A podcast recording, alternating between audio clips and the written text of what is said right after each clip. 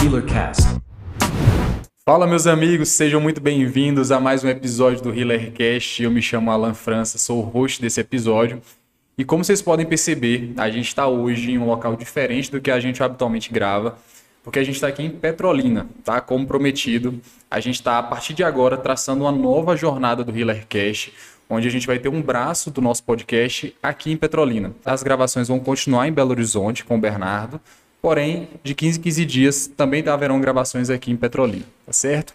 E eu hoje tenho a honra de receber aqui em Petrolina uma convidada que eu estou muito feliz em tá, ela ter aceitado esse convite e estar tá aqui com a gente hoje.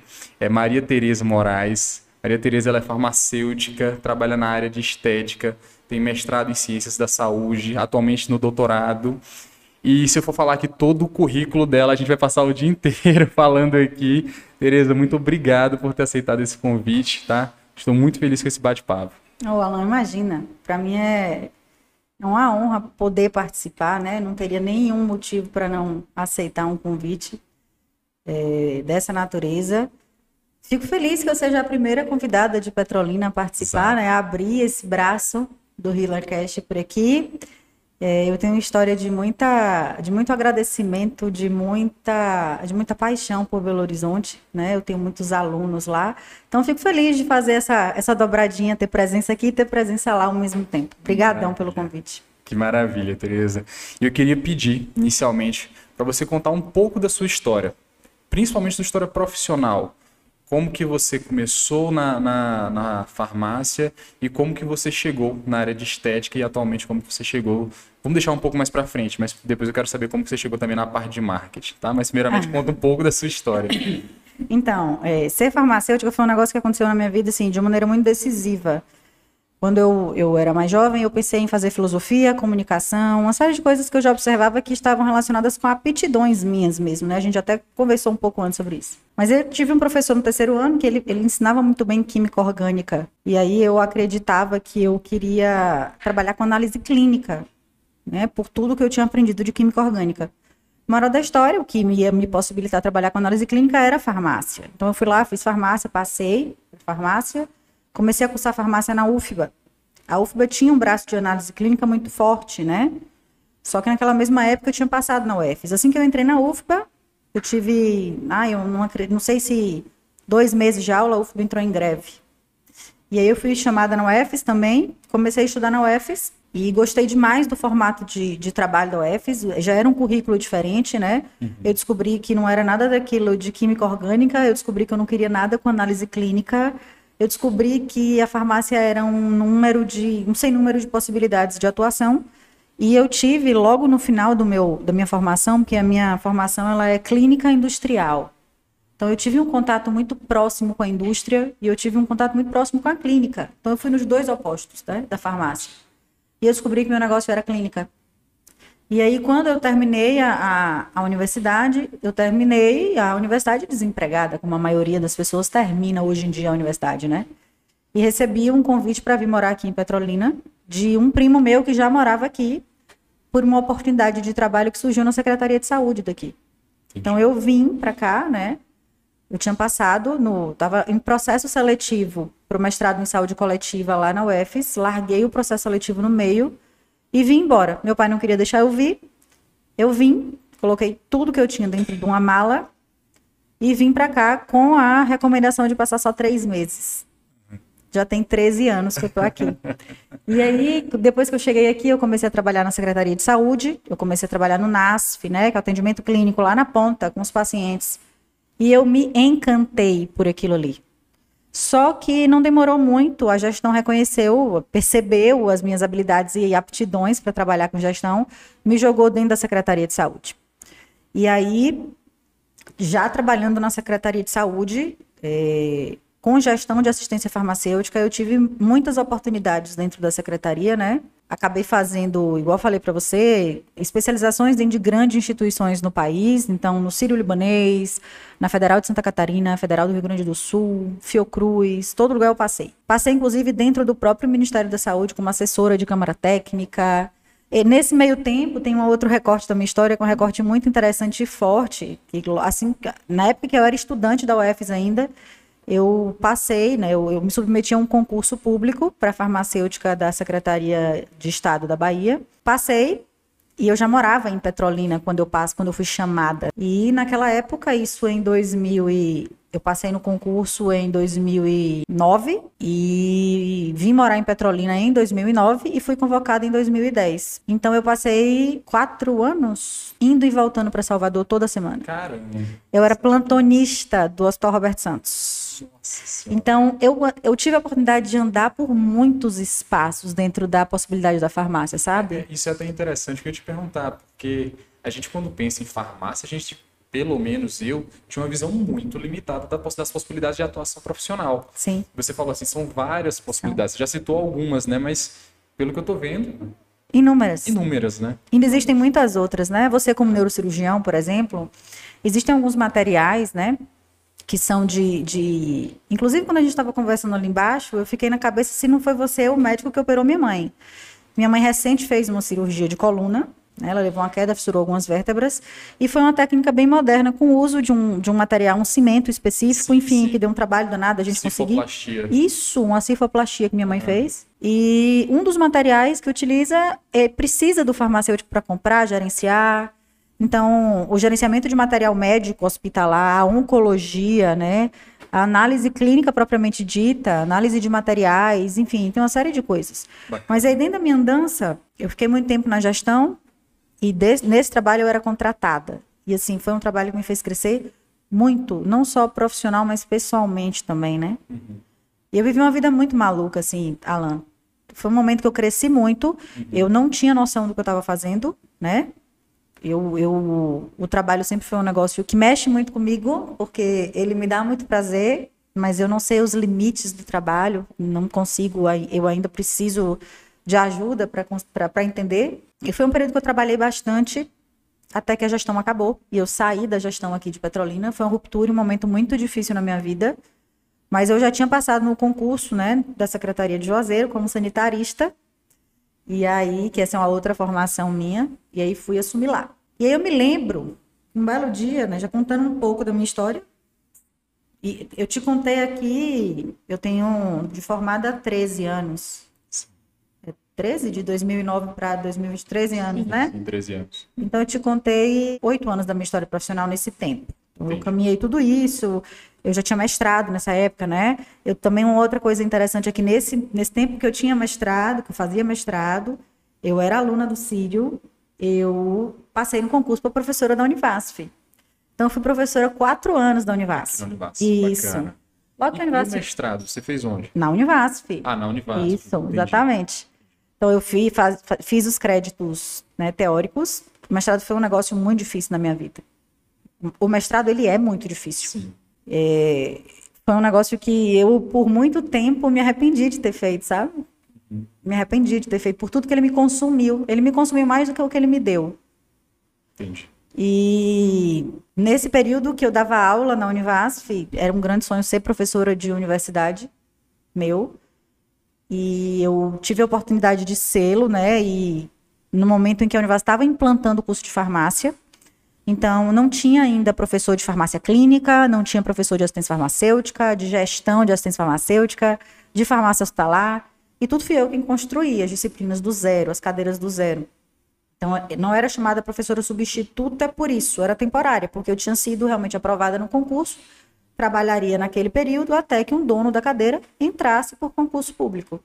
Na época eu tentei, né? Não consegui passar, mas hoje eu entendo por que, que eu não consegui passar, toquei a minha vida e fui fazer outros projetos. Mas eu me lembro que num momento assim da minha carreira, em que eu já tinha mestrado, seis especializações, em que eu já tinha dois vínculos públicos, né? Que como farmacêutica eu já poderia pensar assim, nossa, tô, tô satisfeita. Eu só tinha 28 anos, cara. Caramba. Caramba. Eu só tinha 28 anos. Então, eu me lembro do dia que eu me olhei no retrovisor do carro, assim, eu falei: não pode ser só isso aqui. Se eu morrer fazendo isso aqui, eu vou enlouquecer. Porque eu, eu olhava para o serviço público e eu me desesperava. Eu me desesperava com essa energia toda que eu tenho e que o serviço público não consegue me receber. Não consegue Te receber. Podando, né? Não, me aparou o tempo inteiro. Uhum me aparou o tempo inteiro. É, até uma pergunta que eu ia te fazer, porque você é uma pessoa de excelente comunicação, que gosta de ensinar. Como que foi isso de dar aula numa universidade pública? Talvez, é, não sei, mas eu imagino que todo esse seu, seu potencial não conseguia ser explorado ali, né? Ou não? Então, eu acredito que tem muito da minha da falta de maturidade profissional também da época, né? Entendi. Eu não tinha muito do potencial também foi explorado ali. Pense que eu tinha a idade dos meus alunos quando eu entrei na Univasf, né? Eu comecei a dar aula na Univasf com 24 anos. Nossa, muito nova. Então, era, eu tinha aluno que era mais velho que eu. Então, foi difícil construir essa autoridade. Primeiro que eu tenho um metro e meio, né? Eu tenho 1,55m de altura, e aí eu tinha 24 anos naquela época. Eu, eu nunca esqueço dele, Henrique. Hoje ele mora em Luiz Eduardo. Nossa, Henrique tinha um metro e oitenta e tantos, cara. E sabe, tipo, ele olhava pra professora dele assim, ó, pra baixo. E eu não tinha muita. A universidade é um lugar que eu, que eu respeito, né? Que eu, que eu quero estar. O desenvolvimento da ciência é um negócio que eu ando debaixo do meu braço, assim. Sim. Não existe um trabalho bem feito se não for um trabalho pautado na ciência, na incerteza da ciência, né? Com certeza. E eu, eu venero muito o trabalho da universidade por isso. Mas agora no doutorado, quando eu estava no processo seletivo, um dos professores, quando ele. A gente faz a apresentação, né? A seleção ela foi online. E esse meu, esse meu programa de doutorado é um programa multicêntrico. Então, são todas as universidades federais do Nordeste, mais a Federal do Espírito Santo, que se juntaram e propuseram um programa de uma rede nordestina de biotecnologia. E aí a gente do desse- desses lugares todos avaliando você. Muita coisa rola no online, né? E muita coisa rola no presencial. Então você tem que sair daqui e assistir aula em algum lugar, enfim, mas nesse período ainda não.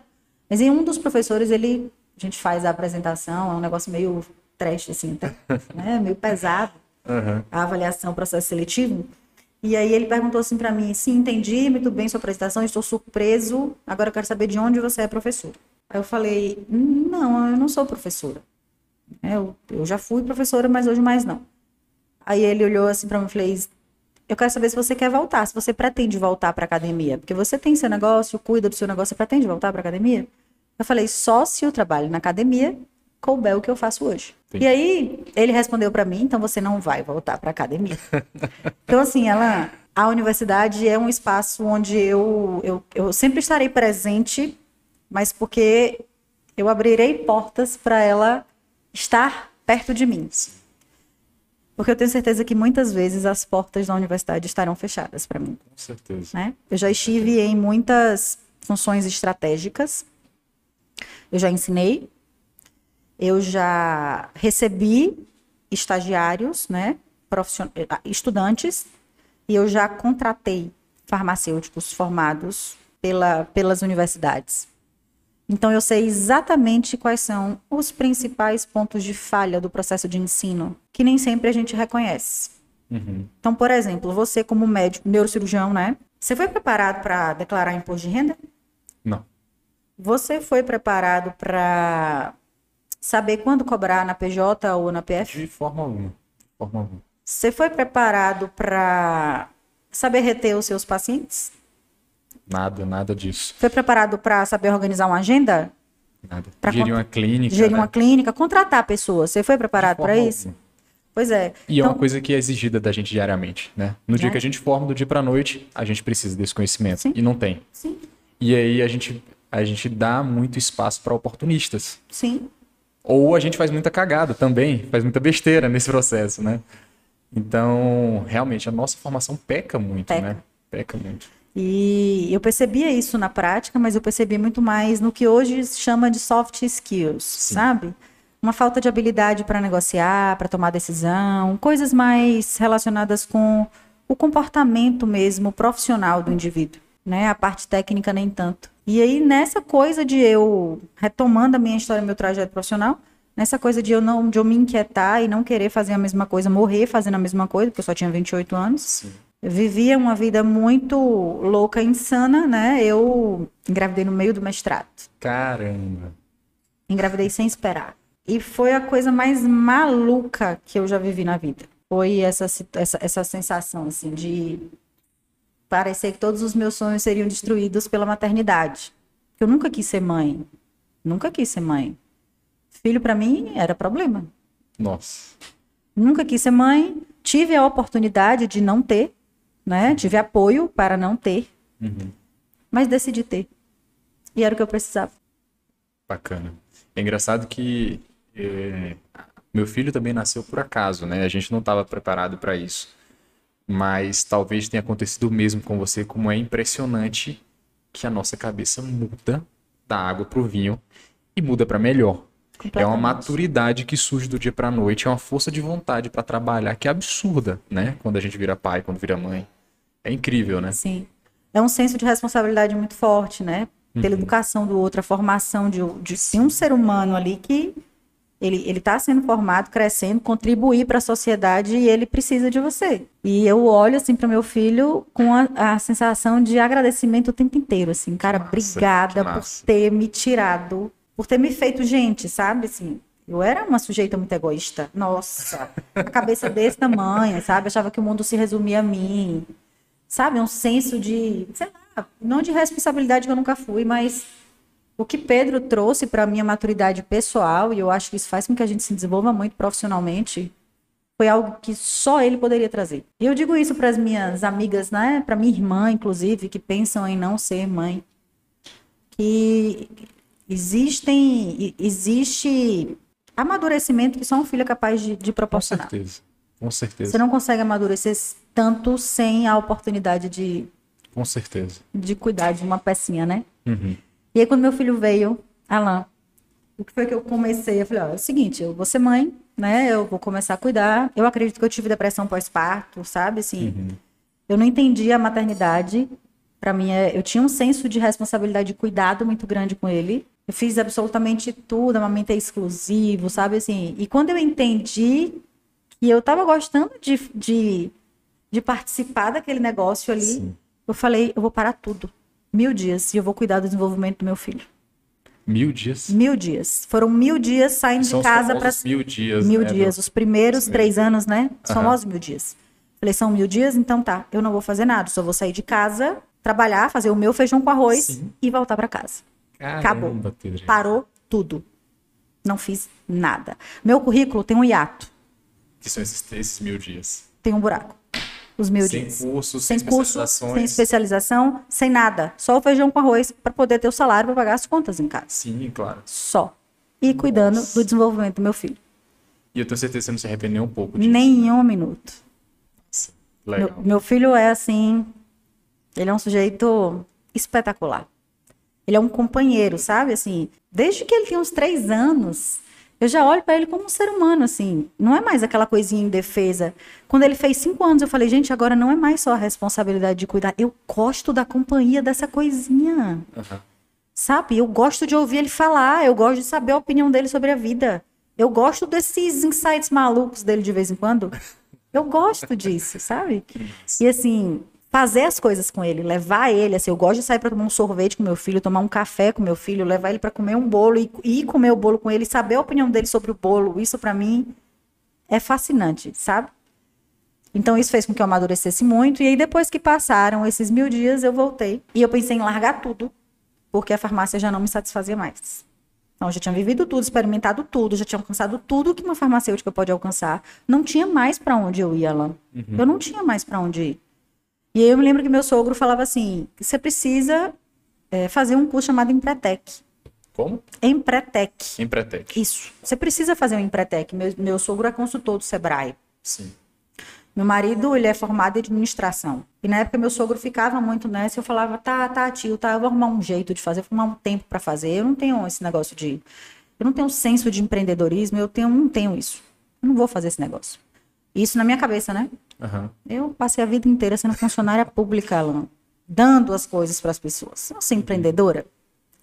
E aí eu virei para meu marido e falei assim, ó, quer saber de uma coisa? Eu vou largar tudo e agora eu vou ser designer de interiores. Caramba. Fui pro Senac, Fiz curso de design de interiores. Quando eu estava perto de terminar o curso, abri um escritório, meu marido falou: vem cá, vem cá. Mas você não tinha largado. farmácia, não, não tinha largado. fazendo- Funcionária pública, Sim, sim, sim. né? Fazendo curso de noite. Aham. De noite.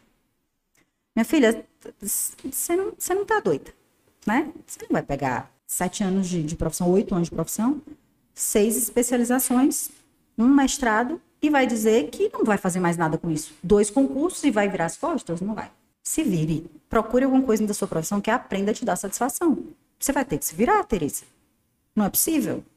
E aí eu me lembro, Alan, que na época eu estava fazendo um tratamento com um nutrólogo, lá de Salvador. E eu me lembro que, como eu tinha uma entrada no, no Ministério da Saúde, né? Eu fui assessor um período, eu tinha uma conexão com um conselho de farmácia que era bem interessante. E eu sempre fui alguém muito ligado em lei. Eu sempre fui alguém muito ligado em norma. Embora eu não goste muito delas, deixo bem claro. E aí eu estava sempre acompanhando a legislação de evolução da minha profissão. Eu sabia tudo que o farmacêutico podia, não podia. E eu me lembro do dia que eu peguei aquela, aquela, aquele pote de cápsula assim, olhei e falei, gente, mas eu posso prescrever isso aqui. Aí lembrei de quando eu atendia no NASF, que foi quando eu comecei a trabalhar. Eu falei, quer saber de um? Eu vou ver o que, é que eu tenho que fazer para fazer isso aqui. Porque a minha formação como farmacêutica, eu sou farmacêutica clínica e industrial. Essa é a formação da UFS. Aham. Eu sou clínica, eu posso fazer isso aqui. Pronto. Ali foi uma semente plantada. A segunda semente plantada foi o tal do Empretec. Você fez. Fiz. Resolvi fazer. Vou lá fazer. É um curso grande, a gente não pode contar muitas coisas, é assim um termo de sigilo, né? Mas é um curso que o Sebrae oferece a partir de uma parceria com a ONU. É um negócio muito legal, muito bem estruturado. Legal. E é um curso para desenvolver habilidades e comportamentos empreendedores. Tem uma das, das, das atividades do Empretec, essa eu vou abrir porque todo mundo conta, tá? Aham. Que você precisa abrir uma empresa, óbvio que de maneira informal, abri-la e fechá-la no, no decorrer do curso. Então, da terça-feira de noite, você tem que começar a pensar na ideia, na quarta-feira a empresa tem que estar aberta, no sábado ela fecha, né? E eu saí do Empretec na terça-feira de noite e falei pro meu marido, amanhã eu não volto. O negócio de abrir empresa, passei minha vida inteira dando as coisas, que negócio de abrir empresa? Eu vou vender o quê, Lucas? Olha pra mim, meu filho, o que, que eu vou vender? Ele fez assim, Tereza, vai estudar? A melhor coisa que você faz, senta ali no seu canto e vai estudar. Eu sentei no meu canto e comecei a estudar. E aí, quando eu pensei, eu falei, bom, sabe o que eu vou fazer? Tem uma caixa. Eu sempre fui muito ligada em moda, adoro. Aham. Tem uma caixa de bugiganga que eu não uso mais, acessórios, sabe? Lá dentro do meu closet, guardadinho. Você quer saber de uma? Eu vou pegar esses acessórios e vou fazer um bazar. Olha, olha a noção da empreendedora, um bazar. sabe peças que eu poderia dizer que eram exclusivas, atemporais, né? Que estavam lá guardadas e que olha o estado de conservação das minhas peças. Um bazar. Vendi absolutamente tudo. Sério? Chegou sexta-feira, eu não tinha nada. Moral da história, eu levei o prêmio de melhor empreendedora do Empretec. Caramba! Não, eu, eu achava que, que era uma coisa. Eu tava entendendo que essa coisa de abrir uma empresa e fechar seria algo meio que mais teórico. Não imaginei que era alguma coisa prática Não, mesmo. você tinha que arrumar um produto e você tinha que vender seu Vender. produto. E outra coisa, resultado financeiro, você tinha que ter dinheiro para apresentar. Resultado financeiro. É um negócio Que extremamente. legal. É, um é, um- é uma formação. desafio, né? É, Um desafio, vai lá, faz, se vira, né? é uma formação extremamente desafiadora e construtiva. Massa. Vale muito a pena passar pela experiência do Empretec. E aí, quando eu saí do Empretec, que lá eles. E aí, outra coisa que eu vou contar, porque também contam, mas é só isso que eu vou falar e mudou o assunto, prometo. Você tem que sair com um plano de negócio em mão. E naquela época eu já tinha o consultório de estética na minha cabeça, né?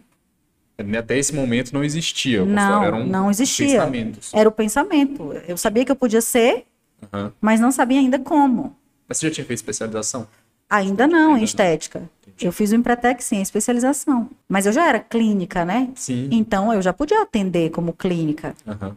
E aí eu me lembro que eu levantei, né, 747 reais de bugiganga De do meu bazar. bazar. Peguei esse dinheiro e adivinha? Comprei todo de vinho, bebi inteiro. Bebi inteiro o dinheiro. né? Comemorando a premiação. É, mas eu me lembro que eu bebi estudando. Massa. Eu me Legal. lembro cada garrafa de vinho que eu bebi. E estudando como abrir e montar meu negócio. Me lembro do dia que me inscrevi na especialização. Aí fiz a especialização e logo eu estava perto de terminar, antes de fazer uma prova, tem que fazer uma prova, uma prova de proficiência no final, para ter o título, né? Eu comecei a atender como clínica já. E aí falei, gente, mas espera ainda, como é que eu vou fazer para montar meu consultório?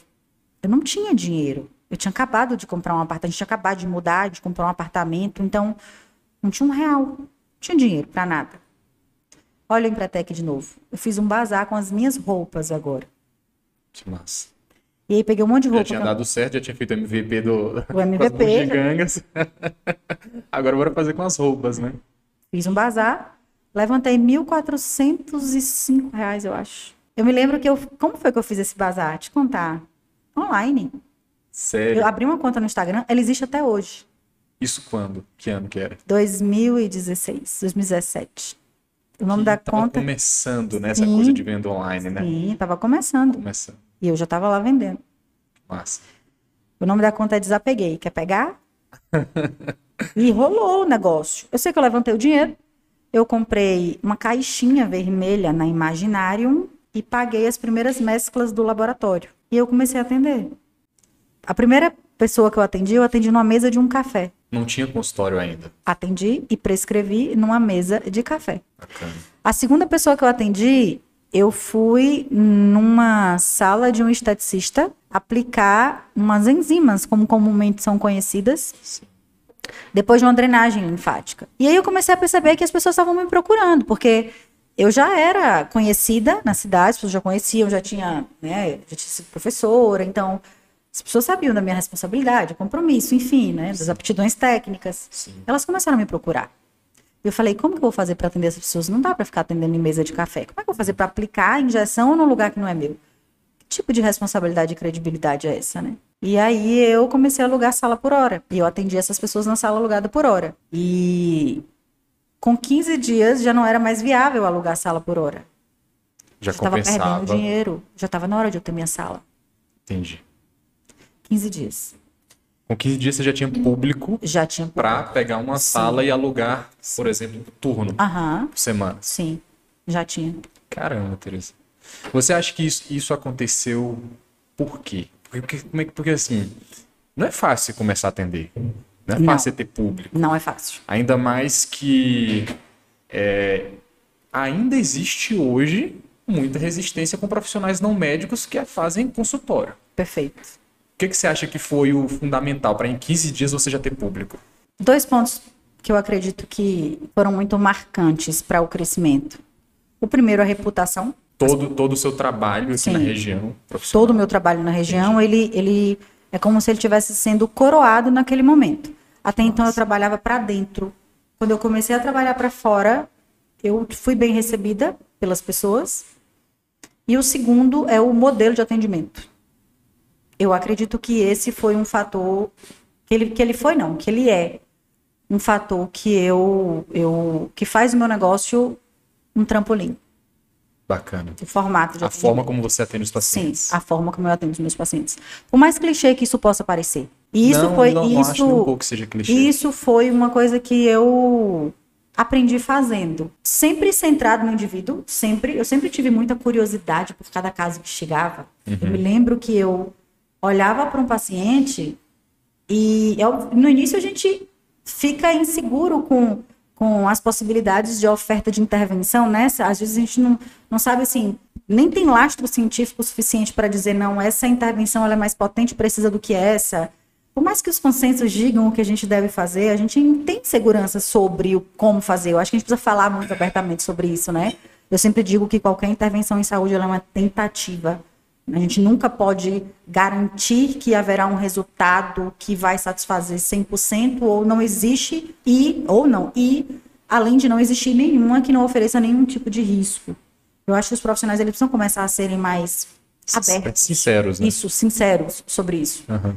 E tendo essa, essa marca, né, de, de falar muito abertamente, de educar o público sobre as questões estéticas, de fazer com que eles pensassem a estética como uma forma de clínica, de cuidado, o negócio começou a despontar. Que massa. E aí foi andando e eu me lembro que todo o dinheiro que eu ganhava eu reinvestia no meu negócio. E na verdade eu descobri que aquilo que eu fazia me dava um prazer e uma satisfação como nada que eu tinha feito até hoje. E olha que eu já tinha feito muita coisa Muita coisa. né? Já tinha caminhado demais, vivido muito. Eu pensava que eu gostava de trabalhar. Não, eu gosto hoje. Bacana. Não tem nada que seja mais prazeroso do que o trabalho para si. Não existe. Isso eu não conheço, no âmbito do trabalho. E fazendo aquilo exatamente do jeito que você quer, né? Sem ninguém falar, não, Sim, você tem que sim, fazer desse jeito. Não, eu quero fazer assim, vou fazer assim. Acredito que esta é a melhor maneira, eu vou fazer desta maneira. Legal. E testar, validar ou refutar, assumindo o risco e colhendo os louros também, quando, né, for cabível em cada situação. Sabe o que eu acho legal? É que, por mais que todo aquele processo que antecedeu esse momento na sua vida, é, muitas vezes chegou no momento onde te gerou um, ah, essa é só isso, né? Mas isso foi fundamental. Sim.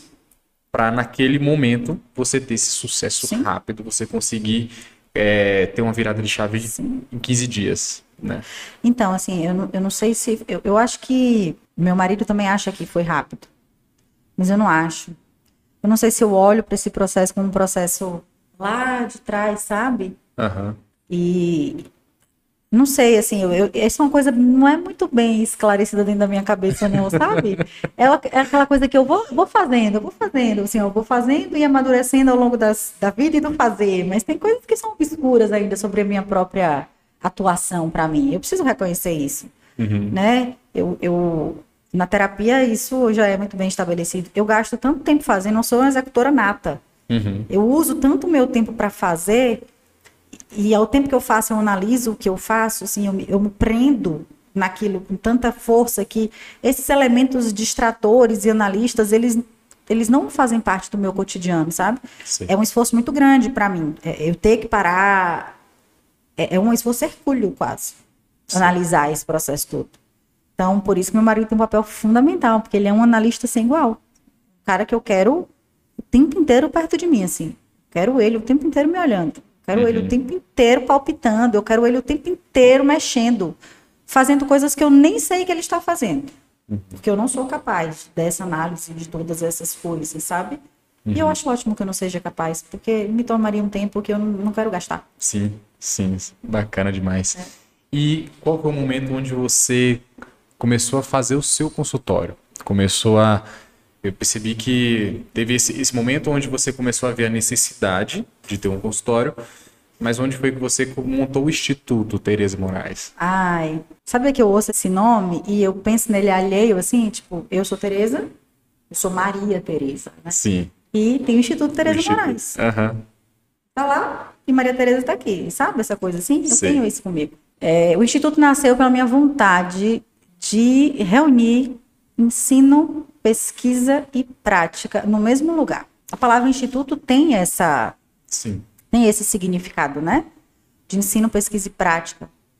E o consultório, quando eu comecei, ela, eu saí da sala alugada por hora, eu fui para uma sala pequenininha e era uma sala, nossa, tinha infiltração na parede, a parede era revestida com isopor, você precisava ver a situação da marca, a bancada descascada. Cena de horror. Meu marido disse que realmente eu devia ter um, um eu, eu, tinha, eu tenho uma reputação intocável, assim. É, Tereza realmente é algo que eu não sei o que, é que acontece, porque eu, Lucas, jamais seria atendido num lugar como aquele. Eu, Tereza, não seria atendida num lugar como aquele. Eu jamais iria num profissional num lugar como o que eu atendia. Uhum. E as pessoas iam lá. As pessoas queriam ser atendidas por mim. E eu me lembro que todo dinheiro que eu ganhava, Alain, eu reinvestia. Eu ganhava e reinvestia. Ganhava e reinvestia. E aí, em 2000 e... Isso foi 2017, né? 2016 eu terminei a pós, e aí eu comecei a ser convidada para dar aula em pós-graduações, né? Em 2018, 2019. Então comecei muito aí para Recife dar aula. Comecei muito aí para Belo Horizonte, São Paulo, Rio, enfim. Em 2019, né? Que foi o ano que eu te falei, viajei duas voltas ao mundo, Brasil inteiro dando aula. Foi o ano que eu saí dessa salinha pequena, que já tinha sido reformada por tudo que eu tinha ganhado, assim, eu, por muito tempo eu não tirei dinheiro do consultório, por muito tempo o consultório não me pagava, eu só trabalhava para ele, né? Uhum. Só trabalhava para o consultório. Meu marido achava um absurdo. E aí eu comecei a me pagar o valor de um salário, de um salário que eu ganhava em um dos meus vínculos públicos. Só, ganha, só pagava isso, o restante eu reinvestia no consultório. E eu reinvestia em equipamento, em estrutura física, em experiência para as pessoas que chegavam. Eu não tinha pressa de atender, nunca tive, nunca trabalhei, nunca fiz meu paciente esperar sabe? Nunca tive, nunca interrompi, sempre escutei, validei queixa do meu paciente, valido até hoje. Uhum. Eu construo o plano de tratamento, não é nada vertical, meu consultório, meu, o instituto é um espaço de trabalho horizontal. E por mais que eu seja, você sabe, você conhece meu apelido? Não. Não? Não. Ai. Tereza Malvadeza. Malvadeza? Dado por meu filho. Sério? É, ele fez uma, ele fez uma brincadeira, não. Ele tava meio puto esse dia, realmente. A gente tava viajando de avião e Ele queria o tablet e eu não viabilizei o uso do tablet naquele momento. Eu falei, não, vamos brincar de desenhar e tal. E ele ficou muito bravo comigo. Ele desenhou ele chorando com as lágrimas em cima, assim, da lágrima Tereza, Tereza. Malvadeza. E aí eu fotografei aquele papel e isso virou, né? Então, por mais que eu tenha. Viralizou a. Viralizou. Viralizou total. E é óbvio que eu fiz proveito disso, né? Mas aí eu tô Sim. Por mais que eu tenha esse comportamento duro, o meu consultório, eu, eu, eu digo que é um confessionário, assim, não é um tribunal. É. E os nossos consultórios precisam ser, né? Sim. As pessoas chegam, por mais que eu trabalhe com estética, mas a minha veia clínica, a minha, o meu braço clínico, permite que eu veja que as pessoas chegam cansadas, né? O processo de cuidar em saúde é um processo cansativo. Sim. E ainda que na estética, muitas das questões estão relacionadas com autoestima. Uma autoestima arranhada é uma é uma condição que faz com que o sujeito não se desenvolva em tudo quanto é de área da vida dele. E aí, com esse olhar e sensibilidade, eu comecei a crescer. E me pagava pouco, mas pagava muito ao meu negócio. Sim. E eu me lembrei que eu comecei a dar aula, né? Viajando para dar aula, e que eu consegui encontrar um espaço melhor na mesma rua de onde eu atendia, lá na Areia Branca. Comecei lá na Clínica Harmonia e eu comecei a, a organizar e a estipular quanto que seria para eu estruturar o meu consultório. Porque eu sempre comecei com dinheiro meu. Nunca pedi dinheiro emprestado em banco. Sempre foi tudo meu. Eu sempre trabalhei e paguei as contas com o que eu tenho e tinha. Então eu consegui, eu, eu vi que dava para eu fazer uns móveis planejados para aquela sala que era minha. Não precisava mais ser aquela coisa meio malamanhada, remendada, que você pega uma cadeira aqui, uma maca ali, um negócio. Sabe aquela coisa de quem tá começando? Eu já podia ter um lugar mais legal, assim. E eu me lembro que eu consegui pagar aquele concerto toda à vista. Caramba. Foram 25 mil reais que eu paguei em dinheiro, sem dever nada. Então eu sempre comecei ou no zero ou positiva, nunca comecei devendo. E sempre tive a consciência de quem tem dinheiro é o meu negócio, não sou eu.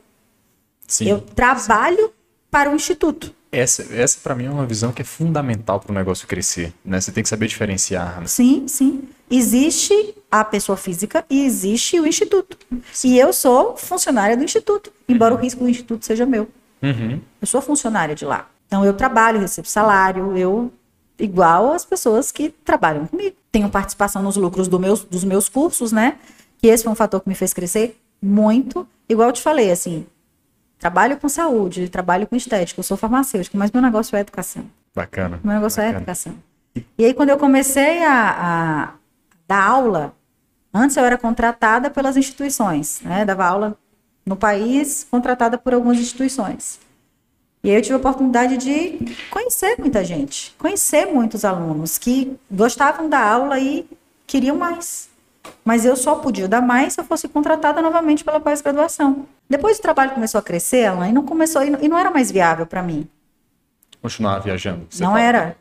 Economicamente não era. Porque aquilo que eu lucrava, lucro, né? Aquilo que eu lucrava em um turno de trabalho, era o que Era- uma, era o que uma pós-graduação queria me pagar no fim de semana. Então chegou num período em que eu ia para essa aula, dar essa aula, muito mais em respeito, carinho, atenção aos meus alunos do que pela, pela oportunidade do trabalho. Uhum. Às vezes porque eu, eu tinha dado uma aula sobre. Ah, eu vou dar exemplo aqui, mas talvez não fique tão nítido, claro, didático. Eu tinha dado uma aula sobre pele e a aula subsequente era, seria sobre microagulhamento. Eu falei, vai, aquela aula foi tão boa de pele, por que, que não sou eu que vou dar de microagulhamento mesmo, sabe? Casar tão bem as coisas, fazê-los entender tão bem o conteúdo, assim. Eu sempre tive essa preocupação com o resultado. Eu sempre tive, não, eu tenho, eu sou meio obsessiva com o resultado. Eu falo para meus pacientes, vocês não têm noção. O resultado que, que vocês procuram aqui, ele é tão ou mais desejado por mim do que por vocês. Quem vai lá fazer um preenchimento, um bioestimulador, quem vai lá aplicar um... Eu quero muito mais o resultado do que o paciente. Assim, eu olho para um pós-procedimento meu com um olhar extrator, assim, nossa, isso não ficou tão bom, isso tem que melhorar assim, isso, e eu resolvo ali na hora sabe? Então, isso fez com que eu fosse crescendo, isso fez com que os meus alunos fossem querendo que eu ensinasse, né? E aí eu comecei a ver uma oportunidade de crescer ainda mais. Foi aí que você resolveu parar de dar essas aulas e Isso, parei. dar por conta própria. Parei até porque eu estava entrando num processo que. é, acho que o podcast é um lugar que a gente pode falar de várias coisas, Com né? certeza, com certeza. Pode eu tava xingar. entrando num processo que eu ia, que eu ia não. Eu acho que eu já tive, sei lá quantas vezes, eu nem quero saber quantas vezes. Eu já tive um burnout algumas vezes, sabe? Eu também. E ter perdido o voo porque eu dormi no portão do aeroporto Nossa senhora. Cansada. foi- me fez repensar muita coisa. Tiveram é, situações que eu me lembro que eu avaliei assim o meu cronograma de trabalho e eu só tinha de janeiro a junho um final de semana por mês em casa. Um mês não, um final de semana em casa, esse tempo todo. porque o restante estava dando aula, Com filho em casa. o filho em casa. E meu marido também, Uhum. minha família em casa. Sim. Então, isso foi um negócio que me fez repensar muita coisa, sabe? E eu te digo assim que quem me mostrou, quem me colocou em contato com isso foi o coronavírus. Porque na época que eu, eu acho que eu tive o primeiro episódio de burnout, eu, eu ainda era mais pelo trabalho do que por ficar em casa. Eu, eu sempre achei que fosse só uma falta de vergonha na cara, sabe? Eu nunca, eu, eu, eu não sei descansar. Eu ainda, até, até eu tô aprendendo. Essa é uma coisa que, que mexe muito comigo. Eu tô aprendendo a descansar, sabe? Uhum. E a gente às vezes conta uma história assim de alguém que cresceu, se desenvolve, mas a gente esquece que tem um outro lado, né? E eu não quero deixar esse outro lado apagado, sabe? Eu quero deixar ele claro, eu quero deixar ele exposto. Eu não tenho problema com isso. E aí eu precisei, precisei não, eu preciso até hoje de ajuda psiquiátrica, psicológica. Psicológica eu faço terapia há sete anos. Eu comecei a terapia principalmente por causa da maternidade, eu não queria ser mãe, né? E psiquiátrica foi de um ano pra cá. Mas eu achava que o burnout era uma falta de vergonha na cara e taquei o pau a trabalhar. Continuava trabalhando. E aí eu, chegou um belo dia que eu falei assim, gente, eu odeio o que eu faço. Eu não queria sair mais de casa pra trabalhar. Cara, eu, sou- eu, eu tenho um espírito de árvore de Natal. Eu gosto de estar toda enfeitada, arrumada, óculos, sabe? As unhas, eu gosto de estar enfeitada. Uhum. E eu não queria me Você vestir, não queria me arrumar. Eu falei, tem alguma coisa errada comigo. Eu não sou essa pessoa. Tem alguma coisa errada comigo. Eu falava para minha psicóloga, Amanda, eu não sou essa pessoa. Chega a hora de ir pro trabalho, eu tô me atrasando. Eu não me atraso. Eu tô me atrasando para atender meus pacientes. Alguma coisa está errada comigo. E aí eu passei um processo muito cansativo lá no meu, no meu desligamento do- dos vínculos públicos, né? Que eu tô afastada de uma das minhas atividades no serviço público, que inclusive foi um dos motivos do meu crescimento, foi esse afastamento. Tem coisas que tem trabalhos que limitam a gente, né? Tomam um tempo precioso. Jamais eu teria feito o que eu fiz em um ano. E aí o Instituto nasceu da seguinte maneira lá. Eu montei esse consultório, 25 mil reais que eu tinha, paguei tudo à vista, continuei ainda no positivo, reduzi o meu, as minhas retiradas, meu pagamento, né, por um período. E aí, isso foi em setembro. Eu viajei para BH, quando eu voltei de BH, dia 15 de setembro, eu comecei a atender nesse consultório novo. E eu atendi nesse consultório novo setembro, outubro, novembro, dezembro, janeiro, fevereiro, março, seis meses. Seis meses eu tive que fechar. Coronavírus. E aí, igual a gente estava conversando lá embaixo, né? Aham. O, eu, eu, a gente viveu a situação de pandemia, eu tenho formação de sanitarista, na minha cabeça não funcionava que eu ia ficar fazendo. Por mais que tivesse a, a possibilidade de trabalhar como farmacêutica clínica, eu não ia abrir meu negócio. Eu, eu fechei as portas do meu negócio para trabalhar como sanitarista, porque era o que a sociedade pedia naquele momento. O mundo ia acabar, as pessoas iam morrer, era o que a gente tinha na cabeça, né? Sobre o coronavírus. Não é isso? Não era isso? Exatamente. em Exatamente. março de 2020, fecha tudo, ninguém pode ter contato com ninguém, você Pode não vai ver mais as nada. pessoas. E eu no meio daquela confusão toda, né?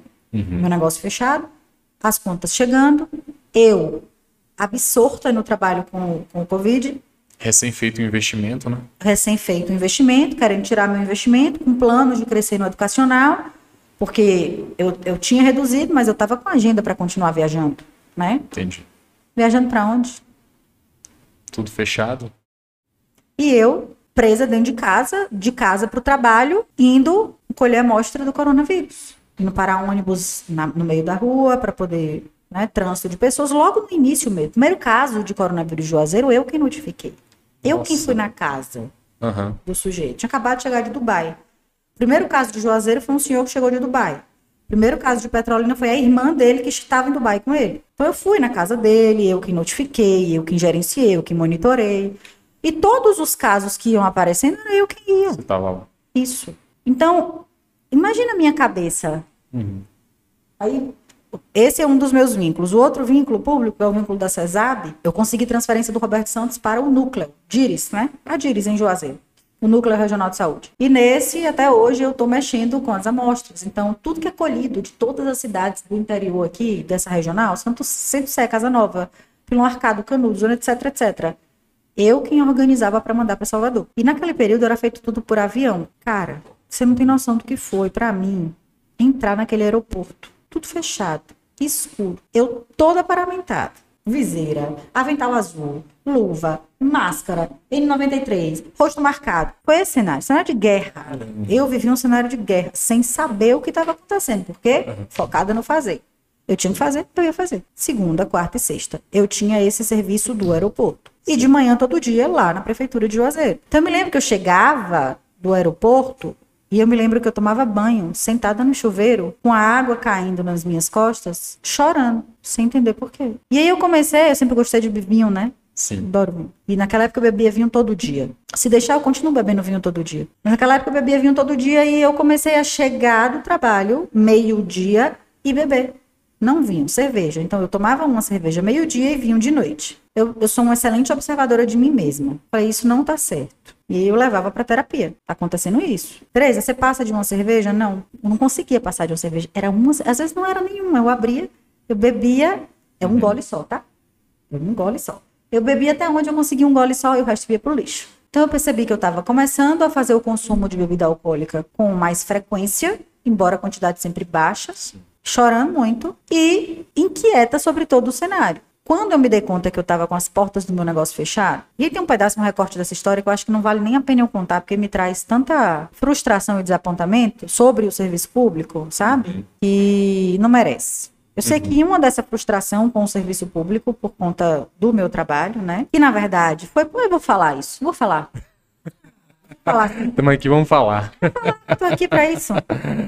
Conta. É o seguinte, eu quando comecei a fazer essas visitas, eu comecei a usar o Instagram para falar sobre o coronavírus. Sobre essas visitas, sobre a importância do distanciamento, Sim, do- sim, da sim. máscara. E eles não gostaram. O Estado. Não, a, a prefeitura. prefeitura, perdão. Sim, não, não gostou. Eu comecei Achou a- ruim. Claro, comecei a ter mais visibilidade que as pessoas que trabalhavam lá dentro. Nossa senhora. E aí eu percebi que eles começaram a fazer o que eles não poderiam ter feito comigo naquele momento. Porque veja, eu fechei as portas do meu negócio Aham. para cuidar do mundo que estava desabando, teoricamente. Sim, fazer sua parte. né? Exatamente. O que é que eles fizeram? Eles me escantearam do trabalho. Eles contrataram uma pessoa para fazer o que eu fazia. E aí foi nessa que eu falei, eu vou abrir meu negócio. Pronto. Não é, não é para eu ficar realmente ociosa, eu vou reabrir o meu negócio. Tá na hora. Eu tinha combinado um curso eh, lá em feira, um curso de uma imersão, na verdade. Não, era um curso ainda. Depois que nasceu a imersão. Em nutracêuticos, que são suplementos alimentares, né? Nutracêuticos é um termo não reconhecido pela Anvisa, mas por conta da quantidade de produção científica com o termo, a Anvisa não reconhece, mas valida o uso dele. E se trata do- da prescrição de suplementos alimentares. Em 2018, o Conselho de Farmácia eh, promulgou a 661, a resolução do Conselho, que autoriza o farmacêutico a prescrever suplementos. Então, eu, eu tinha marcado um curso sobre nutracêuticos em feira, em março de... Do, não, minto. Abril ou maio de 20 e 2020, né? E aí a gente sentou e falou, eu e Lai. Falei, "É, não vai dar pra fazer. Jogou uma semana, porque tava- era assim, né? Vão ficar mais 15 dias. Era. Mais Nessa, 15, nessa época tava desse jeito, né? né? Ainda tá. Eu falei, Lai, falar uma coisa. A galera pagou. Vamos consultar essas pessoas que pagaram, se eles se tem alguma objeção com fazer online. Nessa época, eu já estava estudando marketing digital, né? Uhum. A gente pode oferecer um bônus, não tira dúvida, um grupo no WhatsApp, um material de apoio. A gente pode oferecer um bônus e vamos ver se rola fazer online. Rolou, deu certo, a gente fez. A gente conseguiu lucrar, porque o, o digital, ele tem um lucro muito alto. Esse foi o seu primeiro curso. Meu primeiro curso. E eu, eu decidi dividir meio a meio com ela, o suporte. Aham. E aí eu, a gente faturou quase 40 mil Caramba, no primeiro. muito bom. Foi excelente. E a gente pagou despesa, enfim. E aí você para pra pensar, né? Presencial, aí tinha o coffee, aí tinha pasta, aí tinha espaço. Aí tinha um grupo de pessoas para ficar fazendo uma espécie de cerimonial. Tinha água, o copo descartável. Tinha a hora das pessoas que iam trabalhar pra gente. Todo Tinha- esse custo não existiu, né? Não existia. E a atenção das pessoas estava onde a gente estava colocando a nossa energia, no digital. Uhum. Então a gente fez E uma coisa que o digital, que eu percebo, Alan, que é um, um fator para o curso online ele, ele vender mais, sabe? Ele, ele ficar. É o fato de você poder assistir a gravação depois. Porque num curso presencial, cara, tá dito, tá dito. Se a gente estivesse aqui num podcast com uma plateia assistindo, Uhum. sem gravação, Acabou, né? acabou, Fica na memória. acabou. Se perdeu da memória, já Sim. era. No digital, não. Sabe outra coisa que eu acho também? É que isso é mais barato para as pessoas. Apesar da gente querer a Sim, experiência de sim. estar lá e se envolver, mas teria gente que teria que vir, vir para a Feira de Santana para pagar esse curso e tenha, queimar aquele dia ali. Sim, sim. Veio para ficar na realidade, né? O curso online, os cursos Eu, online. eu acredito que a gente, a gente precisa de modelos híbridos. Sim, certeza. Precisa de modelos Certeza. híbridos.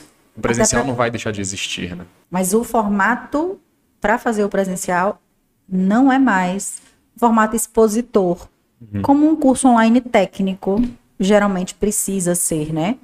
A gente sempre vai ter que ter uma parte expositora, sempre. Uhum. Daquele conteúdo tecnicista mesmo, de apresentar etapas, conceitos, en- enfim, sempre vai ter que existir. E aí, é, a parte prática, que é uma outra coisa que é uma enorme vantagem também, que eu já faço isso nos meus cursos, e aí eu faço com uma equipe, igual eu tava falando, né? Tem uma equipe para isso. A parte prática, ela é filmada, né? Eu filmo a minha mão fazendo.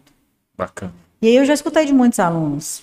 Esse é o meu formato atual de cursos, né? Mas inicialmente ele- eles eram só teóricos. Não tinha prática. Até a hora que eu pensei, que eu tive a sacada lá que eu te falei do IMP, Aham. né? Eu comecei a, a fazer cursos de microagulhamento facial. Mas eu sempre fui um estudioso.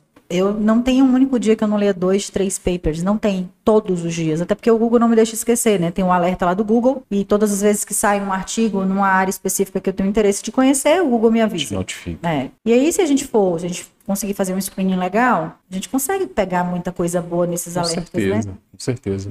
E aí, lendo, eu me lembro do dia que eu li e falava justamente do que a maioria das pessoas dizia para eu não fazer. Que era o seguinte: os professores dos cursos que eu fiz, a especialização, o material da minha especialização dizia que eu não podia fazer microagulhamento, que é um agulhamento, né? E aplicar um ácido em cima daquela pele microagulhada. Não podia. Mas por quê? Só para eu entender, assim. Então, por conta do- dos microcanais abertos, né, a- seria um canal para a entrada do ácido. Entendi. E essa entrada poderia causar um prejuízo de, de cicatrização ou de recuperação muito mais danosa para a pele. Entendi. Essa era a, a premissa inicial. Mas aí, quando eu fui para a literatura científica, era o contrário. E aí, o mestrado ele já tinha me dado o lastro para eu entender o que era um ensaio clínico, quais eram os- as premissas de um bom ensaio clínico, se eles eram randomizados ou não, cegos ou não. Eu sabia fazer uma avaliação muito criteriosa. Eu sabia ver uma revisão sistemática. E eu descobri que, depois que agulhar, colocar ácido, potencializa o resultado. Caramba. Foi isso que eu descobri. Assim como eu também, nessas minhas futucadas, descobri que muita coisa que fornecedor e fabricante ensina Ah, não é aquilo que é testado e validado na prática exatamente. clínica. Tem muito estudo ruim também, né? Eles se aproveitam dos estudos ruins, Muito, né? Sabe? Ah, e você vai pegar tal produto e você vai diluir tal produto em 10 ml. Se tem uma característica que eu tenho é ser cética. Eu sou muito cética. Eu acho que isso até me atrapalha. mais do que me ajuda. E eu me lembro desse dia de falar 10 ml. Eu falei, 10 ml, cara, é muito. É, Por que 10 ml? Ah, porque o risco de formação de nódulo, o estímulo de colágeno é tão grande com esse produto, pode formar um cisto ali fibrótico e tal. Melhor fazer com 10 ml. É seguro para a prática. Eles criam a cultura do medo entre os profissionais de outras especialidades, né, para não dizer não médicos. E eu falei, não concordo. Aqui dentro da minha cabeça, né? Sim. Não concordo. E comecei a procurar. Mas eu não faço uma procura pequenininha, não, tá? Aham. É uma procura, assim, violenta. Aham. E aí eu desci tudo que tinha de ensaio clínico sobre o que dizia que eu não podia fazer. E guardei. E aí eu comecei a desenvolver a- o IMP facial. Na verdade, o- o- existe um termo chamado IPC, que é indução percutânea de colágeno. Mas o IPC, ele é um termo registrado por um médico. E ele só autoriza médicos a utilizarem o T. Caramba. E eu não ia poder chamar de IPC, Uhum. né? Existe um outro termo chamado MMP, que é microinfusão de medicamentos na pele, também registrado por um médico, que impede outros profissionais de utilizarem o termo. Eu falei, ah, eu vou criar o Vamos criar um IMP. termo. Bacana. É, microinfusão, então agora eu vou fazer infusão de medicamento na pele. Criei e patentei. Caraca. Patentei o nome. Uhum. IMP facial e IMP capilar. Registrei duas marcas. Esses dois registros de marca me fizeram depois registrar a técnica do IMP. Então eu fui lá e registrei o processo. Começa aqui, caminho por aqui e vou para cá. Depois que eu registrei esse processo, eu comecei a falar, rapaz, esse troço funciona. Bacana. Eu comecei a ter uns resultados e falar, rapaz, não é possível. Registro fotográfico, descrição de técnica, um método bem delineado.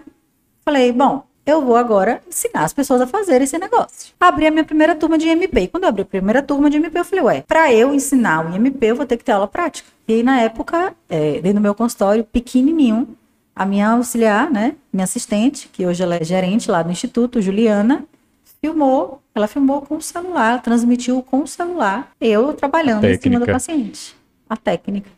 E foi aí que eu comecei. Caramba. Foi assim que eu comecei os cursos Bacana. online com a parte prática, né? Sim, sim. E aí eu comecei a mostrar, e aí eu comecei a criar uma comunidade de alunos, e aí essa comunidade ela trabalha sozinha, uhum. né? Esses alunos começam a ter resultado, eles começam a compartilhar resultado com você. Eu levo os meus alunos nas costas, assim.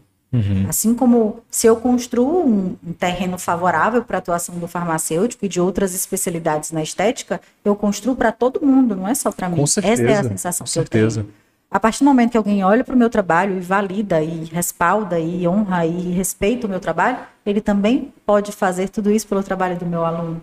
Uhum. É assim que eu penso o tempo inteiro. Então, é por isso que eu não paro de ter aluno. As pessoas me pedem muito mais aquilo do que eu, inclusive, posso oferecer. Que eu acho que esse é um, também um dos grandes é, pontos positivos do meu negócio. Uhum. O meu negócio vai ser pequeno.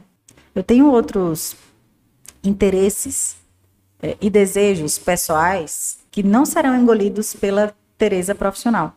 E aí, Alain, quando eu voltei a atender, voltei a atender em agosto de 2020, eu comecei a achar minha sala muito pequena. Tirou uma dúvida. Você já estava, já era o instituto? Não, não ainda, ainda era, era o seu consultório, pequenininho, pequenininho lá na Areia Branca. Eu já, já tinha feito meu primeiro curso online, lá. prático, lá dentro. A sala Nossa. minúscula filmando com celular. Sabe? Um celular com estabilizador. Você precisa ver o tipo de estabilizador que eu usava, comprado no Mercado Livre. Uhum. Hoje a gente tem um gimbal que ajuda, enfim.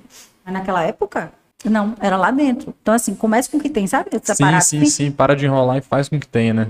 Sim, era eu assim. Penso assim com o que tem. E eu comecei. E aí eu me lembro que eu falei assim, gente, esse lugar tá pequeno. As coisas estavam começando a ficar bagunçadas, sabe? Eu já, eu já comprava, gente, isso é tão gostoso. Eu já comprava um estoque maior do que ter onde guardar. Então tinha coisa que eu tinha que deixar em casa e ficar levando pro consultório, porque eu não tinha onde guardar seringa, eu não tinha onde guardar, eu não tinha onde guardar as coisas. Uhum. E aí ficava minha maca pequenininha, apertadinha, na estética. A gente precisa trabalhar, acho que na neurocirurgia também é óbvio, mas em torno do paciente todo, Sim. né? Trabalho de um lado, me faça, depois me faça. Eu precisava desse giro, eu não tinha, porque no meu consultório tinha espaço. O paciente ficava de costas para bagunça. Porra, tudo bagunçado. Cara, tudo bagunçado de coisa, de papel, de documento, de artigo, de livro, de seringa, de. Que aquele negócio começa a incomodar, né? Aquele negócio começou a me dar assim uma coisa no meu coração. Eu falei, eu preciso procurar uma sala. Eu preciso, eu preciso sair daqui. Não dá mais. E eu dizia para meu marido, Lucas, meu filho, eu preciso sair daqui está me consumindo. Ele fez, a gente vai achar, a gente vai achar. Eu ia, subia, descia, olhava. Não tinha uma sala nesta cidade que me interessasse. Tudo que eu olhava eu achava defeito. Aqui não dá para eu atender, não gostei desse lugar. Essa sala é muito no fundo da clínica, não gostei. Uhum. Ou então essa sala é pouco acessível, o elevador ruim e tal.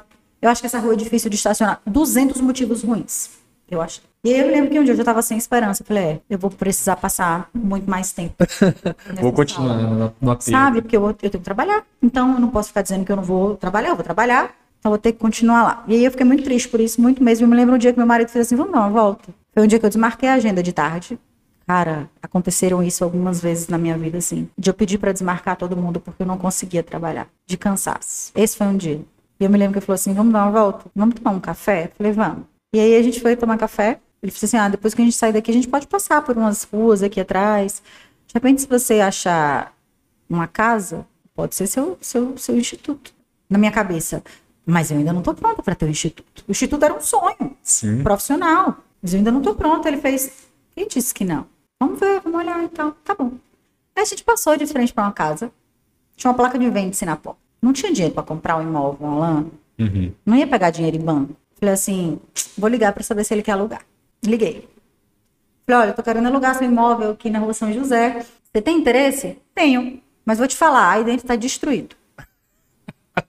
Tá aqui, pariu, olha o que eu arrumo. Eita. Eu destruído como? Ele fez, eu tô em viagem. Era uma segunda de tarde. Mas eu chego em petróleo na manhã de manhã. Você pode ir lá amanhã 11 horas? Eu falei, posso sim. Aí falei, meu bem, você vai comigo amanhã 11 horas? Se vira. Tá bom, a gente vai. Vou esperar aqui. Ele ia viajar, mas esperou para ir comigo.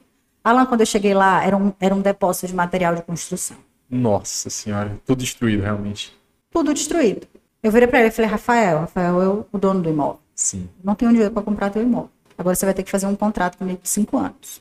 Porque eu vou colocar meu nome na fachada. E eu não vou fazer qualquer coisa aqui dentro, não. E aí, Alan, eu peguei aquela casa, eu reformei ela inteira à vista. Com tudo que eu tinha ganhado dos meus cursos e que o meu negócio já tinha. Aham. Me descapitalizei? Não. Mas usei muito do meu giro livre. Muito. E aí eu me lembro que, na época, as pessoas falavam, Tereza, cara, isso fez um ano agora, tá? Isso tem um ano. Isso tem um ano, fez agora em maio, um ano. Dia 29 de maio foi o dia que eu comecei a atender lá, mas eu achei o imóvel em fevereiro do ano passado. Com três meses atendendo lá dentro, eu já tinha o dinheiro todo no meu bolso de volta. Putz, sensacional. Massa. Como? Fazendo o meu trabalho bem Trabalhando, feito, né? todo dia, trabalhando. Não tem outra, não tem outra história assim. Ah, Tereza, você é louca de fazer isso, de pegar o dinheiro e investir no imóvel. Você não entende de negócio. Uhum. Todas as vezes que alguém me conta uma história como essa, a resposta é: você não entende de negócio. O instituto, ele não é aquele espaço físico, embora eu tenha tornado o espaço físico um lugar memorável. Uhum. Um espaço em que meu paciente ele chega e ele sabe que é dele também. Ele não é um espaço de Tereza. Uhum. Dentro da minha sala tem um sofá. Se o paciente quiser ser atendido deitado, Ele pode. ele é a critério dele. Que bacana. Na minha sala tem presentes dos meus pacientes. Tem uma caixa com todas as cartas que eu recebo dos meus pacientes. Caramba, que bacana. Elas serão emolduradas agora, algumas, né, que eu vou pedir autorização para serem estampadas pelo Instituto. E aí eu pensei inicialmente no Instituto para ter uma sala de aula, mas eu desisti de dar aula presencial lá, né? E que eu te falei, estava conversando com você, né? A gente virou um estúdio de gravação. E é onde eu dou aula online, é onde também eu faço, assim, as coisas acontecerem. Você está convidado, inclusive, aí lá. Com certeza, Tá com certeza irei. Instituto. Com certeza. Eu tenho um plano de fazer um clube do vinho lá. Nossa, que delícia, bacana. Lá tem um lugar assim, a céu aberto, que eu já tô louca precisando de espaço, mas que eu não vou cobrir, vou deixar o céu aberto Deixa. pra gente poder tomar vinho a céu aberto. Caramba, e bater É, um bom papo. E bater papo. Eu tenho vontade, muita vontade, assim, de discu- discutir ciência com pessoas que estão dispostas a, sabe? Aham. E beber vinho, né? Que legal. Beber vinho e falar de ciência. Tô muito, muito, muito afim mesmo, assim. Já tem um ano, tem outras coisas que eu quero fazer, mas eu acho que já tem maturidade, o negócio já tem maturidade pra isso. Já dá pra gente começar a pensar em fazer isso. Massa, que maravilha. E me tira uma dúvida, porque hoje, além dos cursos voltados para sua área de atuação, que é a farmácia, que é a estética, você também hoje fornece cursos voltados para o marketing. Isso. E eu sei que você faz isso muito bem. Você tem resultados dentro do marketing que poucas pessoas conseguem ter. Isso. Como que surgiu isso? Como que veio esse insight e, e quando que você percebeu que, porra, eu levo jeito para isso daqui? Como foi isso? Isso surgiu com o CQC, que é outra marca registrada minha. CQC não. CQC é a sigla. Conteúdo que conecta é a marca registrada. E aí uma coisa que é legal colocar, né, que essas marcas que eu registrei no INPI, com propriedade intelectual, a minha patente, foram pontos bem, foram preponderantes, na verdade, para eu ser aprovada no doutorado. Porque o meu programa de doutorado é um programa extremamente rigoroso. Se você olhar o barema de pontuação para entrar no doutorado, você fala, cara, essa galera aí, eu não tinha ponto para entrar. Tenho... Alan, se você, se você fizer uma continha de matemática de padaria, você vai ver que eu não, eu não tive tempo de produzir e foi nada. Sabe? Porque eu entrei no mestrado em 2014, que foi o ano que eu pari. Então eu defendi, eu escrevi o mestrado com o peito sangrando, Nossa senhora. sabe? Sei. Para poder conseguir defender. Que publicar o quê? Sabe? Não tinha publicação. Como é que eu ia passar no doutorado? Com essas. A minha grande, minha primeira grande sacada de marketing foi essa: criar nomes que te, criar, criar conteúdo, informação, substantivo que te aproxime do teu público. Essa foi a minha primeira sacada. As pessoas primeiro, primeiro mostrei para o meu público que por trás da profissional Maria Tereza existia a Tereza mãe, a Tereza que vive a vida dela, que gosta de tomar vinho, a Tereza frágil, a Tereza chata, a Tereza intransigente, impaciente. Todos os meus defeitos estão postos. Esse, esse foi o meu primeiro ponto. Então, ninguém mais pode falar dos meus defeitos. Porque eu mesma sou Você a primeira a fazê-lo. Foi a minha primeira jogada de marketing, foi essa. E essa foi uma jogada de marketing. Isso eu fiz de maneira muito intuitiva. Pra, Qual a câmera que tá me filmando nesse momento é essa?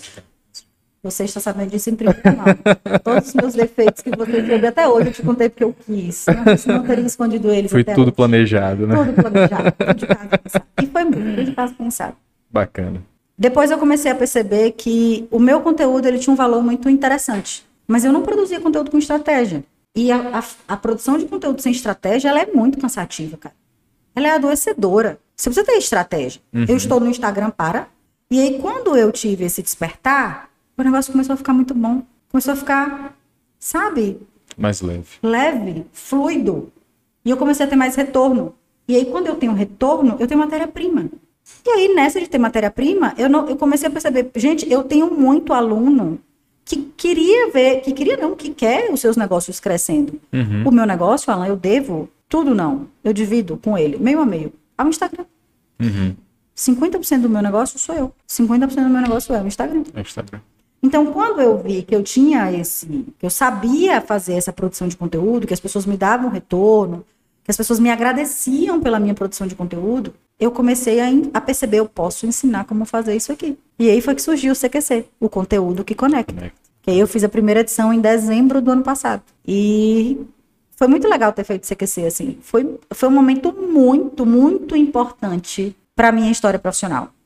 Primeiro porque CQC é uma sigla que pega, né? Demais. Rapidinho falar, Demais. IMP rapidinho, CQC rapidinho. Aham. E eu me lembro que eu queimei pestana para criar um nome que grudasse. Eu criei, eu queimei muita pestana. Eu fiquei dias e horas olhando para as coisas e pensando e foram dias e horas até que saiu o conteúdo que conecta. E nessa de sair o conteúdo que conecta, eu pensei num formato de produção de conteúdo mesmo, assim, ensinar as pessoas a produzirem conteúdo. Quem elas são, quem elas querem mostrar ser, quem é, qual a definição de persona. Você está na internet para vender o quê?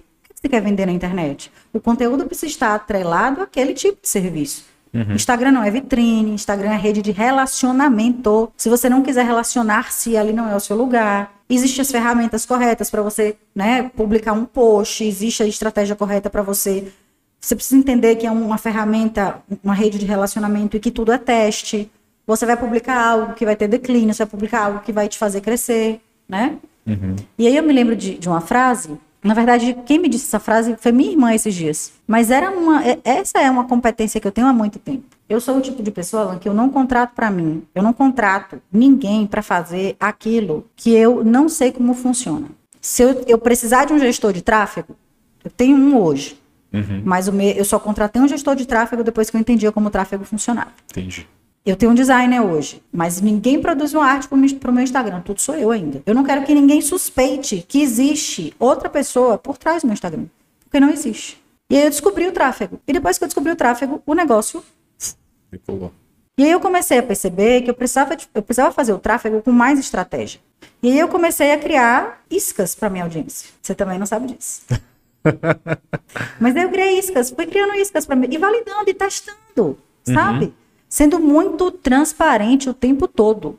Eu digo no meu Instagram, quando eu quiser te vender alguma coisa, você vai saber. Tereza vende sem você sentir que ela tá vendendo, mas com toda a transparência do processo de venda. Tem uma frase do Ícaro, a gente tá falando sobre ele, né? Sim, a gente tá falando do. Ícaro. Ele fala assim: engaje lento, venda rápido. Venda rápida. Então, eu, eu tenho isso comigo todo dia. Eu tenho uma aproximação com o meu público. E eu entrei, eu, eu comecei a fazer um trabalho no Instagram morta de vergonha de estar ali. Mas eu sabia que meu negócio precisava. Porque eu não me via no outdoor. Eu sei que eu sou, né, bonita, bem conservada, 36 anos, mas com essa cara que meu filho diz que eu pareço que eu tenho 15. Então, se meu filho tá dizendo, querido, mundo que se dane. Eu sei que eu tenho, mas eu, eu não vou estampar meu rosto no outdoor. Então era ali. E você precisa ver o primeiro vídeo que eu fiz. Vergonhoso, horrível. Luz ruim, voz ruim, tudo ruim, tudo. Mas a gente aprende fazendo, né? Aprende Não fazendo. tem jeito. Sim, O primeiro vídeo sempre vai Sim. ser ruim, né? Se a gente Sempre. parar pra olhar, vai ser muito Sim. bizarro. Horrível. Mas se a gente não fizer, a gente nunca vai melhorar, né? E eu continuei fazendo.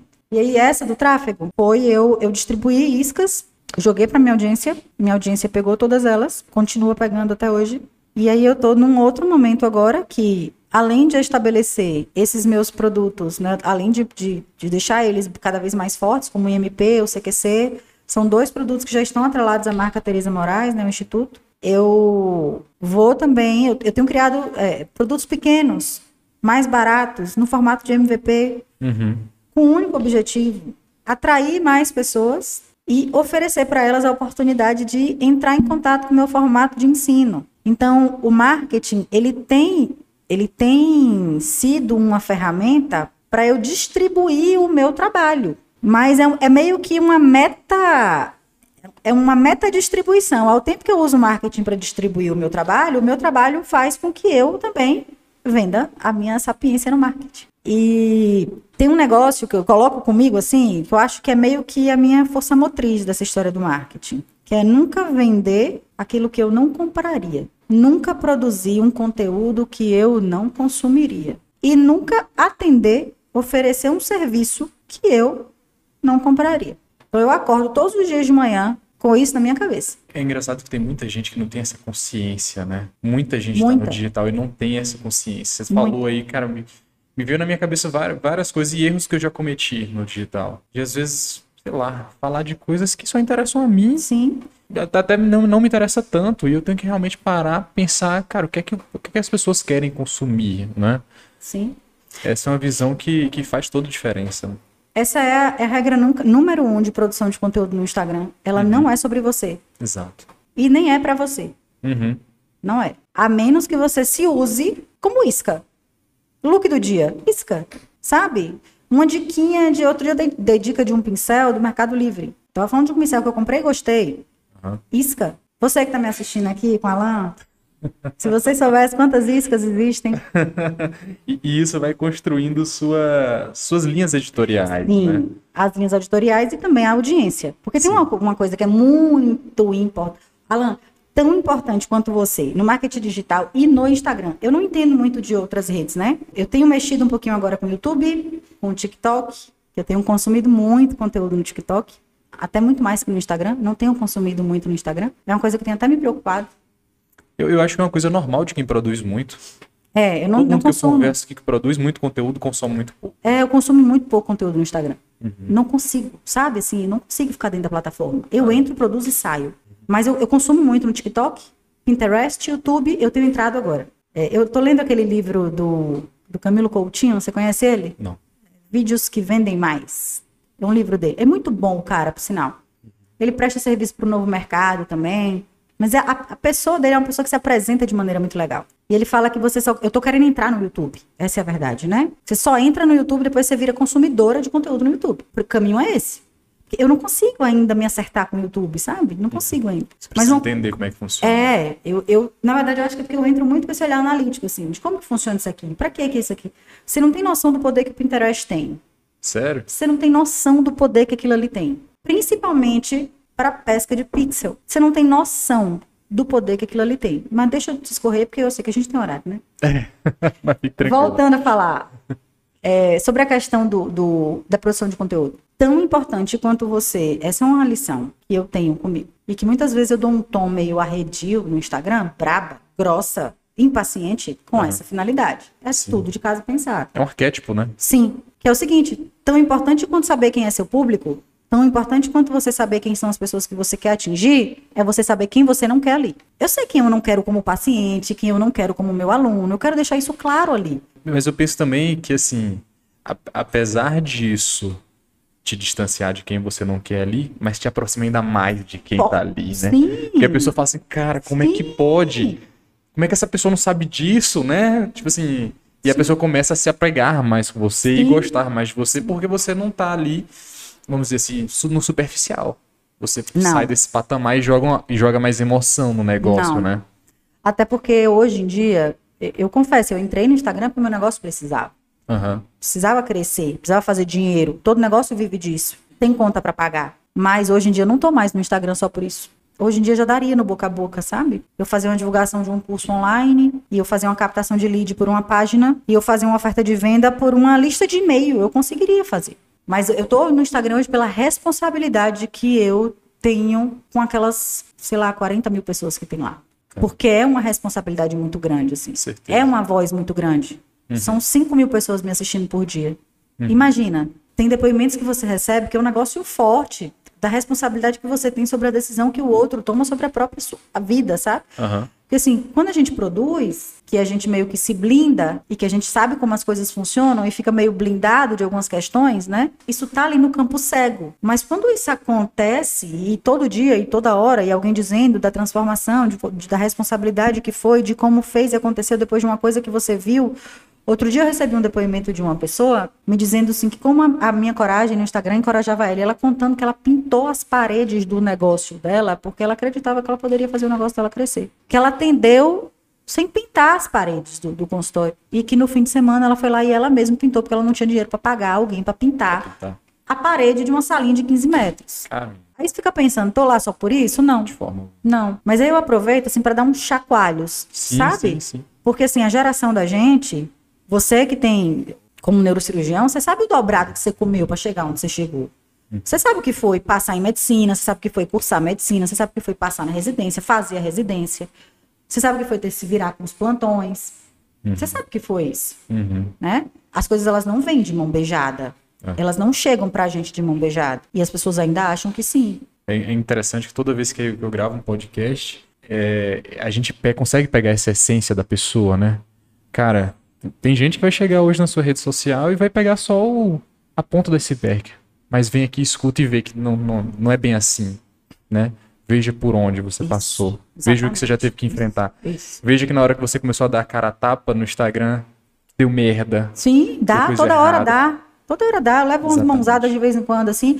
Mas o, o que eu acho legal, isso já foi assunto até da minha terapia, sabe? Assim, minha psicóloga pergunta, por que, que isso não mexe com você? Não mexe, cara. Assim como eu também não me envaideço no Instagram, sabe? Aham. Eu não sei se é porque eu tenho esse olhar, assim, objetivo sobre ele mesmo, assim, da produção de conteúdo, da visibilidade do negócio, agora o espaço para as pessoas crescerem, meus alunos, né, para reconhecer o, o, o respeito e a, a honra que os meus pacientes têm comigo. Não deixa de ser um espaço para isso também. Sim, sim, Né? certeza. Mas eu apanho todo dia, Imagino, todo dia. imagino.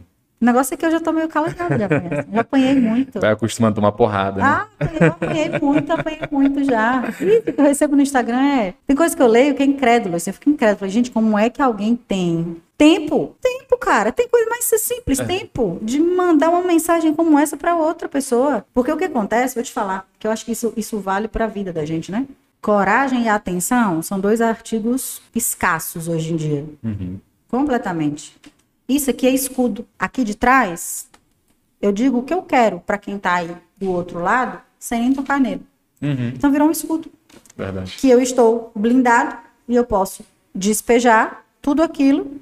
Só que nem sempre, quando bate, refrata, né? Às vezes reflete. Verdade. Então, eu acho que eu aprendi muito com essa com esse jogo de cintura, assim, com essa maneira mesmo de levar, de entender assim a transitoriedade daquilo ali, a impermanência daquilo ali, e o meu objetivo de educar. As pessoas estão no Instagram para serem educadas, para serem instruídas e para se divertirem. Uhum. A gente tem que reunir essas três coisas, senão não tem interesse, não é interessante. Teresa, que bacana, cara. Que papo bom danado. A vontade que dá aqui é de continuar a noite toda conversando com você, mas a gente tá chegando no nosso horário. E eu queria te pedir uma coisa. Sim. Queria pedir, assim, diante de tudo que a gente conversou aqui, se você pudesse deixar uma mensagem final para quem ouviu esse podcast, para quem ouviu sua história, o que é que você falaria para essas pessoas, diante da sua experiência? Nossa, Te peguei, né? eu sou geminiana. sou de Eu gêmeos. também sou geminiano. Ah, é. Nunca vai ser uma coisa só. Eu acho que, é- Difícil, né? Escolher eu acho que talvez a mensagem. mensagem possa ser essa mesmo, assim. Eu tava ouvindo você falando aqui, eu fiz, putz, que mensagem da porra. Sensacional que, que a gente, que eu tô ouvindo aqui agora, sabe? É, é tanto que eu fiquei muito contente com essa conversa, muito contente mesmo. Mas queria saber se você tem algo a mais nos contar. Eu acho que a coisa assim que me faz, que me coloca em contato com, com a realidade assim todo santo dia, sabe? É que para a gente crescer profissionalmente, a gente não deve olhar para o lado. Eu acho que essa, essa seria a minha mensagem, assim, centrar-se no seu fazer e no seu desenvolvimento como pessoa também. Entender o seu fazer como algo que contribui, que precisa somar para a sociedade, para as pessoas, para comunidades, né, para entornos. Eu acho que é o caminho de você crescer, assim, de você se destacar, se for isso que você almeja, né? Aham. E dizer também que, Tereza, eu sou uma pessoa que eu não, eu não sei lidar muito. Não é que eu não saiba lidar, na verdade, eu não entendo muito bem sobre sucesso. Eu não, eu não, eu não é uma palavra assim no meu vocabulário que eu materialize. Eu quero continuar sem essa intimidade com o sucesso. É, Eu não, eu não saberia descrevê-lo. Eu não sei o que é. Eu quero continuar sem saber assim. Para mim não existe chegar lá. A gente só tem uma linha de chegada na vida, uma única. É no dia que a gente deixa isso aqui. Verdade. Até lá, tudo é caminho. É um processo. É, tudo é caminho. E se é caminho, meu amigo, bota um pé na frente do outro. Certeza. É. Certeza. Essa é a, se eu pudesse deixar uma mensagem, é essa, assim. A coisa que eu acordo todo dia na cabeça é tudo é caminho. Você vai caminhando. Não tem o tal do keep walking? Yeah. Sim. Né? Tá, vai caminhando. Maravilha, que bacana. E já que você falou tanto de vinho, eu fico até feliz que eu escolhi o presente certo. Mentira. Ah, não, não é possível. Não. Alguém deve ter falado pra você que eu bebia ou você viu que eu. que ninguém contou. Olá, Wine Clock. Loja River Shopping. Exatamente, né? Aqui aqui de, de Petrolina. Petrolina, Aqui de. Petrolina. É, é um vinho da região, você obviamente você deve conhecer, você que é apaixonado por vinhos. com Paralelo? certeza- Paralelo 8. Ok, reserva de 2017, hein? Arrasou. Exatamente. Muito Então, obrigada. E a- eu que agradeço. Na realidade, eu queria realmente agradecer, não só por ter aceitado o convite, sabe? Mas quando, quando a gente se propôs a fazer um podcast, eu junto com o Bernardo, primeiro episódio que a gente gravou, a gente falou assim, cara, não é só fazer podcast. Não é só aparecer no, no YouTube, é muito mais do que isso.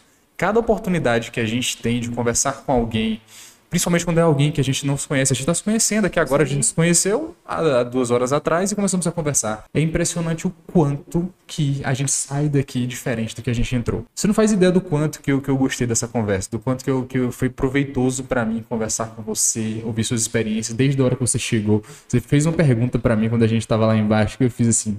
Eu vou aprender muito hoje. Você, tem- você- você me perguntou, você tem um produto digital, não foi? Nas primeiras perguntas que você me fez. Na hora que você fez aquela pergunta, eu fiz, cara, eu vou aprender muito hoje. E realmente foi isso. Aprendi pra caramba, Tereza. Te agradeço demais por ter aceitado o convite e eu espero que seja a primeira de muitas conversas que a gente vai ter. Ah, eu também espero. Foi a primeira vez que eu participei de um podcast. Eu achei sensacional o fato de ter sido convidada para participar de um podcast, sabe? Bacana. Porque, primeiro eu acho que esse negócio tem que rolar dessa maneira mesmo, assim. As pessoas têm interesse em você, têm interesse no seu conteúdo, aí você vai lá e aparece, e conversa, e troca ideia. Eu não sou alguém que tenho restrição de guardar o que eu sei. Não, eu sou alguém. Se eu, eu sempre penso o seguinte: se eu tenho essa capacidade de aprendizado, é obrigação minha devolver. Esse troço não é meu. Então, sempre que me convidar, pode ter certeza que Gêmeos vai falar mais alto e que eu vou falar até você dizer a hora, Tereza, parou. Senão, eu fico falando até. Eu tenho muito o que dizer, muito, sempre muito. Que maravilha. Muito Então, bom. obrigada pela oportunidade, né? Obrigada por ter me feito assim, meio que um programa de rádio, na verdade, eu acho, né? Assim, Aham. achei muito legal essa. E eu espero que a gente possa, em muitos outros momentos, estou sempre à disposição para o que você precisar. Perfeito. Inclusive, para colocar seu produto digital para rodar. Com certeza, com certeza. Vamos fazer isso daí. Então agradeço a todos que acompanharam também esse episódio. Pedir para vocês curtirem, compartilharem é, esse episódio, divulgarem o HealerCast. É, só pedir também, Tereza, para você falar a sua rede social, Sim. por gentileza, que a gente não comentou. É o arroba M de Maria, Tereza com TH e mais um A no final. M Tereza A. Perfeito. Tanto, e no YouTube. Também, mesma Também, coisa. perfeito. Tudo é a mesma coisa. Ótimo, ótimo. Pedir também para vocês acompanhar o arroba healercash, healer.cash, tá? Estamos também no YouTube com o mesmo nome e em todas as plataformas de streaming de áudio. Então, muito obrigado mais uma vez, um forte abraço e até o próximo.